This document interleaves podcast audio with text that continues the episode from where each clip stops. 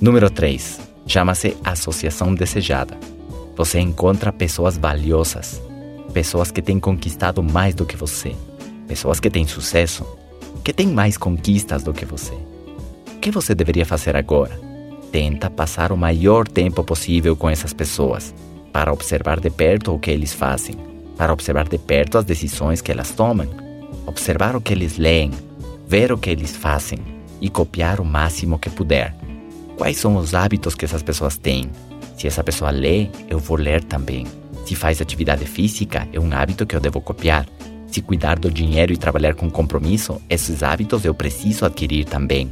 Por isso, Jim Rohn dizia que a gente devia escolher o nosso grupo de referência, as pessoas que vão nos dar a média do desempenho esperado.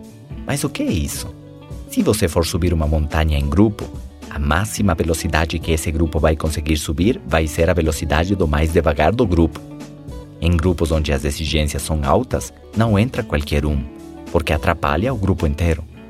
E é justamente isso que nós precisamos procurar grupos onde as exigências sejam altas, exigências na alimentação, exigências no seu peso, no seu vocabulário, nas suas ideias ou comportamento.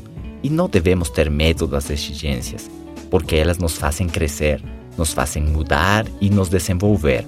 Qualquer um poderia ser parte de uma gangue, porque ali não tem exigências. Mas se você quiser participar de um grupo onde somente se comunicam em inglês, por exemplo, para você poder fazer parte desse grupo, vai precisar aprender inglês. E isso beneficia quem? Você mesmo. Você vai ser o maior beneficiado. E se você se juntar com um grupo onde é proibido fumar, você vai deixar o vício do cigarro e isso vai alongar a sua vida. E você vai estar mais saudável. E se quiser fazer parte de um grupo de corrida, você vai ter que treinar e se tornar atleta como eles. Esses grupos onde as exigências são altas vão fazer você se tornar uma pessoa melhor para poder fazer parte dessa turma.